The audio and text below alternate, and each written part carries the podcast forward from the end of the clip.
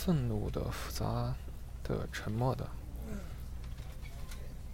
我有路程，见字如花。接到你的婚礼邀请约，我一时神情恍惚。再三确认你的男伴里伴郎名单里没有我以后，我明白，对于我比你帅这件事，你一直耿耿于怀。但是说实话，我还是很嫉妒你的。我们曾喜欢过同一个姑娘，一起躲在校服里讨论她的身材的与比例。她是喜欢你的，我看得出来，眼神里充满渴望。她去看一个人。同人就像一个黑洞，装得下各种可能。初中时，我们一起练跑步，我是长跑，你是短跑。你速度特别快，带起风飘出汗水，湿了许多姑娘的夏天。你太强了，其他的对手和你根本不在一个水平线上。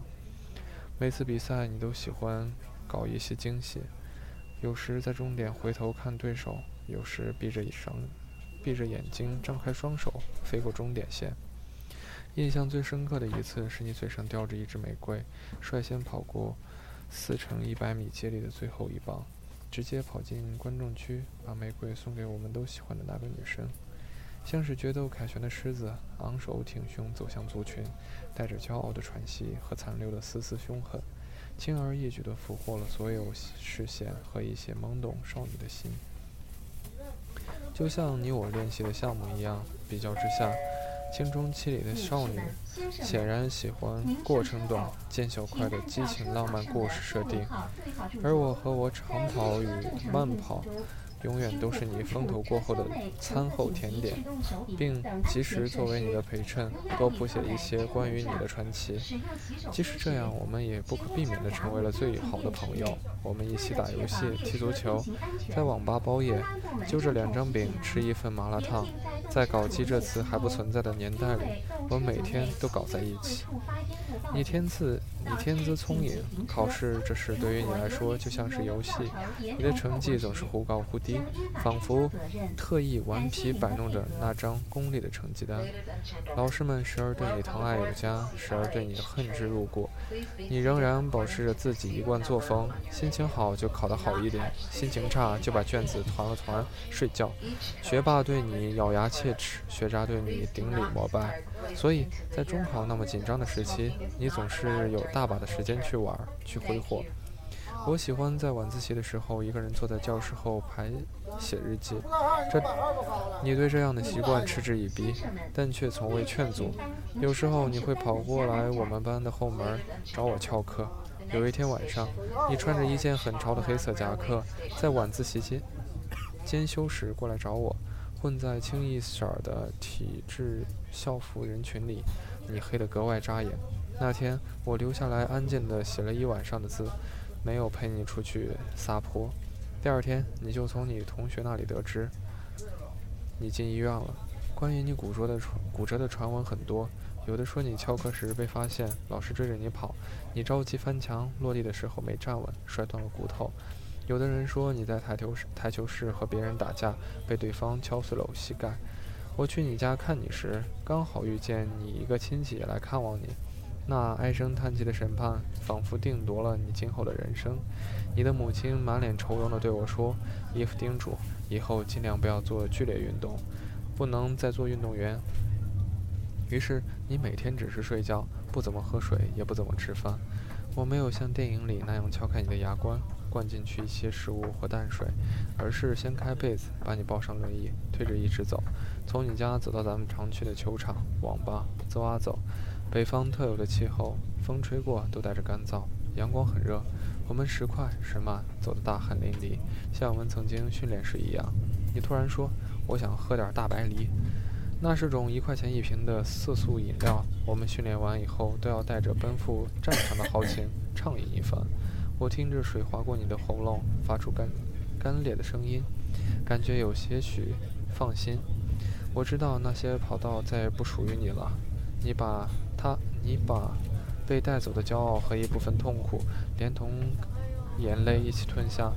我对你又多了一些敬佩，反倒希望你喊一声疼，或者道一声难过。没过几天，你就回来上课了，带着一副拐杖，不怎么出学教室。学校里每天都上演着新的闹剧，教导主任的发型一天一变，校长的裤子总有一个洞，人们似乎都还没有察觉你的踪迹，你就躲在班级最后一排暗自疗伤。早上第一个来，放学最后一个走。直到有一天，我在走廊的尽头看见你一个人拄着拐杖去上厕所，路过你身旁的人全都侧目，议论纷纷。你低着，你低着头一直走。我大跨步追上了你，扶着你进了厕所，走向小便池。到了茅坑边，你突然停住，让我出去。我看你倔强的样子，突然很想笑。我说：“我又不偷看你，都是大老爷们儿，怕什么？”你粗暴地吼着要我出去，我甩开手，夺门而去。没有走多远，怕你出事儿，又折返回来。透过门缝，我清晰地看着你一只手扶着墙，一只手扶着枪，颤抖着排出你的无奈和恐惧。听着你强忍却又忍不住的低沉闷气，我心中满是心酸。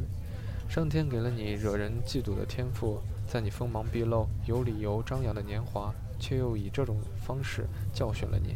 现在试着回想，如果一开始我们不那么勇猛，是不是荆棘刮到身上的伤口能少一些，掉进坑的姿势能更加得当？保护及时的话，我们能否还能有机会再来一趟？你痊愈以后，话的变得少，话变得少了。吃饭很慢，骑自行车也很慢，不再和我一起踢踢球，而是热衷于让我陪你遛狗。但好在我们之间的默契还在，面对面吃个饭，打个台球，不说话都不会无聊。而后我们一起上高中，一起毕业。高考后，我去了艺术学院，你的成绩不是很理想，没能去上自己想去的大学，于是就近选了一所学院，学了金融专业。我们在一个城市的两端上大学，有时一月一见面，有时一学期不见。生气时互相咒骂，高兴时也互相咒骂。你的笑声渐渐变大，越来越清爽，与我刚认识你的时候越来越像。后来参加工作，我只身来到深圳，你带着大学的女友去了北京。而后的日子，我们忙于生活和日常琐碎，一夜以继日，年复一年。消耗的时代里，分别如劳燕，做爱如种马。像你我这种兄弟情谊，在当下的生存环境中，已经少之又少了。女人们都很羡慕男人之间这股友谊，也许他们并不知道，朋友之间暗潮汹涌的较劲，有时候就是从一个姑娘开始的。我们就是这样，在不同的世界里赛跑了那么多年，谁都不愿意服输，谁也都不愿意低头。即使在奋斗路上，我们也互不相让，比赛着前进着。我知道你有过一阵事业的小巅峰，升职涨薪，意气风发。那时，我猜也许不需要过多久，你就可以在某座高档写字楼里有一间自己的办公室，然后像电视里演的成功人士一样，站在落地窗前，骄傲地俯视整个城市。我当然不及你的千分之一，不过为了追赶你，我也尝试过各种的努力。我尝试着总结自己做过的客户，像一个年度傻逼大盘点，而我就被这种傻逼像傻逼一样玩得团团转。现实在上，打桩机般一下下将我们压弯，屈服于现实的淫威。你不再因为谁的一句话而纠结一个晚上，而是把精力省下来，想想第二天的工作规划。我也学会了在许多场合隐瞒自己的情绪，不再因为一个观点而和别人争论得面红耳赤。原来这一路上我们披荆斩棘的挥刀，多数情况竟是自残。过去的我们终还是死在了自己的手上。记得去年年初的某个凌晨，我朦胧中接起你的电话，你一直不吭声，阴阳顿挫地叹息了几次。我听得出你的疲倦，尽管你说不出来，但是我还是了解。我真的都了解。辞职创业失败，心情低谷，吵架不断，分崩离析，恋人离你而去，坐上了另外一个陌生男人的车。你在车后面一直喊，一直追，好像从初中毕业你就从来没有这么拼命地奔跑过了。你发现自己真的是跑不动了，什么也追不上了。车里面的人也不会因为你在后视镜看不见你的奋不顾身而再回头了。生活再一次把你的东西又夺走，夺了走了。我知道你已经吸取了教训，小心翼翼地对待着感情与前程。可是你也得明白，我们所了解的那部分真实的世界，势必要用失去与痛苦来交换。你整个人都颓废了下去，像一张纸，风一吹就四处摇摆，凌乱不堪。你开始充满防备地选择生活，小心翼翼地询问，话到嘴边留了大半句，仔细地嗅探着身边的味道，并充满警惕，甚至和我打电话都露出一点商业性的礼貌与口吻。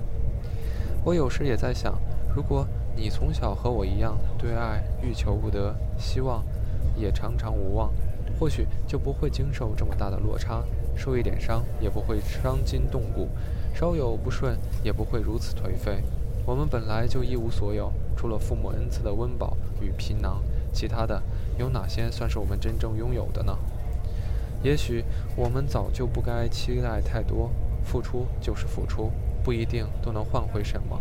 起码在日后回忆或感慨这段日子的时候，我们不曾后悔过。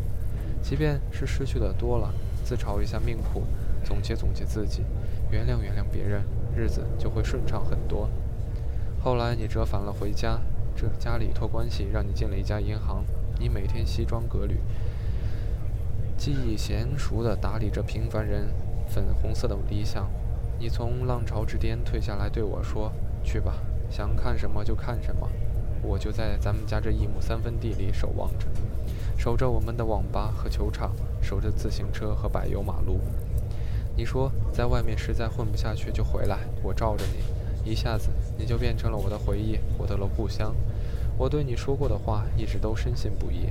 我有过特别困难的时期，事业下坡，手忙脚乱，焦头烂额。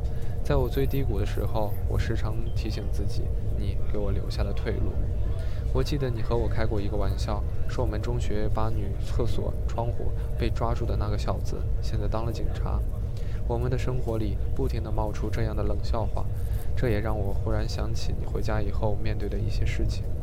像我们这些在一线城市挣扎的平凡白领，可以心安理得地嘲笑房价，理直气壮地打趣自己的贫穷，而你在家乡却不一样，每天一睁眼就开始了那种计算白菜米面的价格人生。亲戚朋友时常来你家，问你什么时候结婚、买房了吗？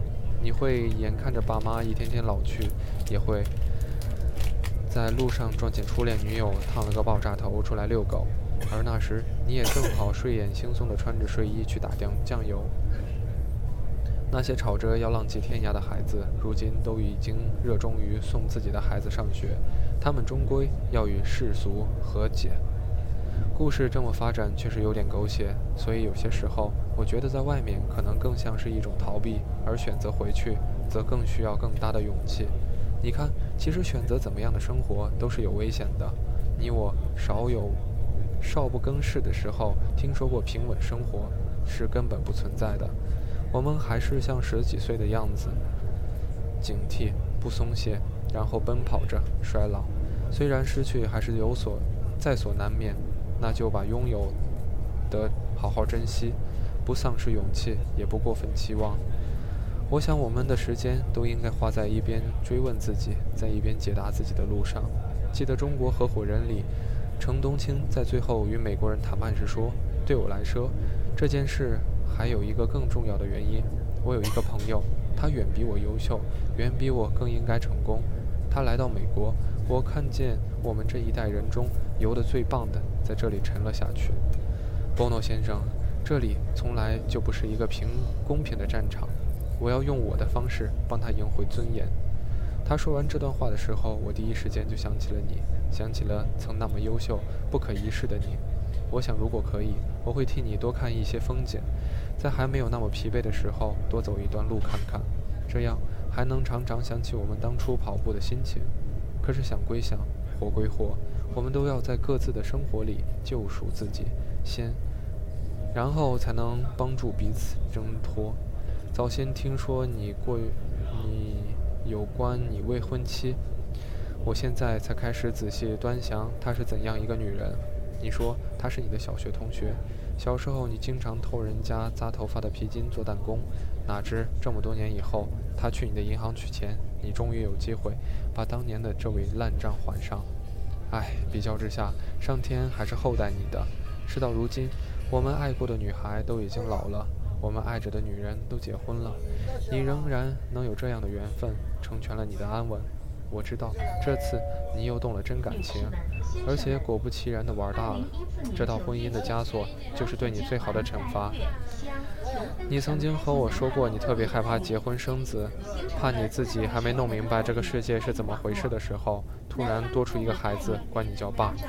你特别担心没什么东西教给他，误了祖国的好苗子。其实我一直是不相信孩子是父母生命延续这种屁话的。可是当我看见朋友刚满月的儿子，却激动得热泪盈眶。那婴儿眉宇间透露的，分明是我刚认识他时的样子。有时候你不得不屈服，也不得不承认，生命这东西真太美好。也正是因为有了这些感情的延续与传递，在与时间长久的斗争中，它虽败犹荣。现在想想，我得到了那些令人羡慕的东西，都是别人费尽往昔所得到的。所以你似乎一直学不会这世界里尔虞我诈的心计。与是非，你对待每一次感情与经历的态度都是那么认真，那么踏实，不敷衍，不玩弄，全力以赴地去珍惜，去维护。即使在经历了那么多的疼痛与失去之后，也保持着诚挚而满满的爱意。也许这就是你迷人的地方吧，总会让神灵对你有所眷恋。写到这里，我想写你。我想起你写给我请柬的开头，不禁笑出了声。你问我，结我结婚了，你来吗？我当然来啊，不来怎么对得起我们的青春？但是我知道你为什么这么问。这几年我们都被生活拖的拉着脱不开身，偶尔联系，交谈简短，有时和你相聚，面对面坐着。隔着一桌的酒菜啤酒，像是隔着许多个宇宙。我们因为各自不同的选择和阅历，最终让我们变成了不能相认的人。可是我从未觉得你生疏，你我之间的交往早就跨越了那些虚伪与礼貌和寒酸。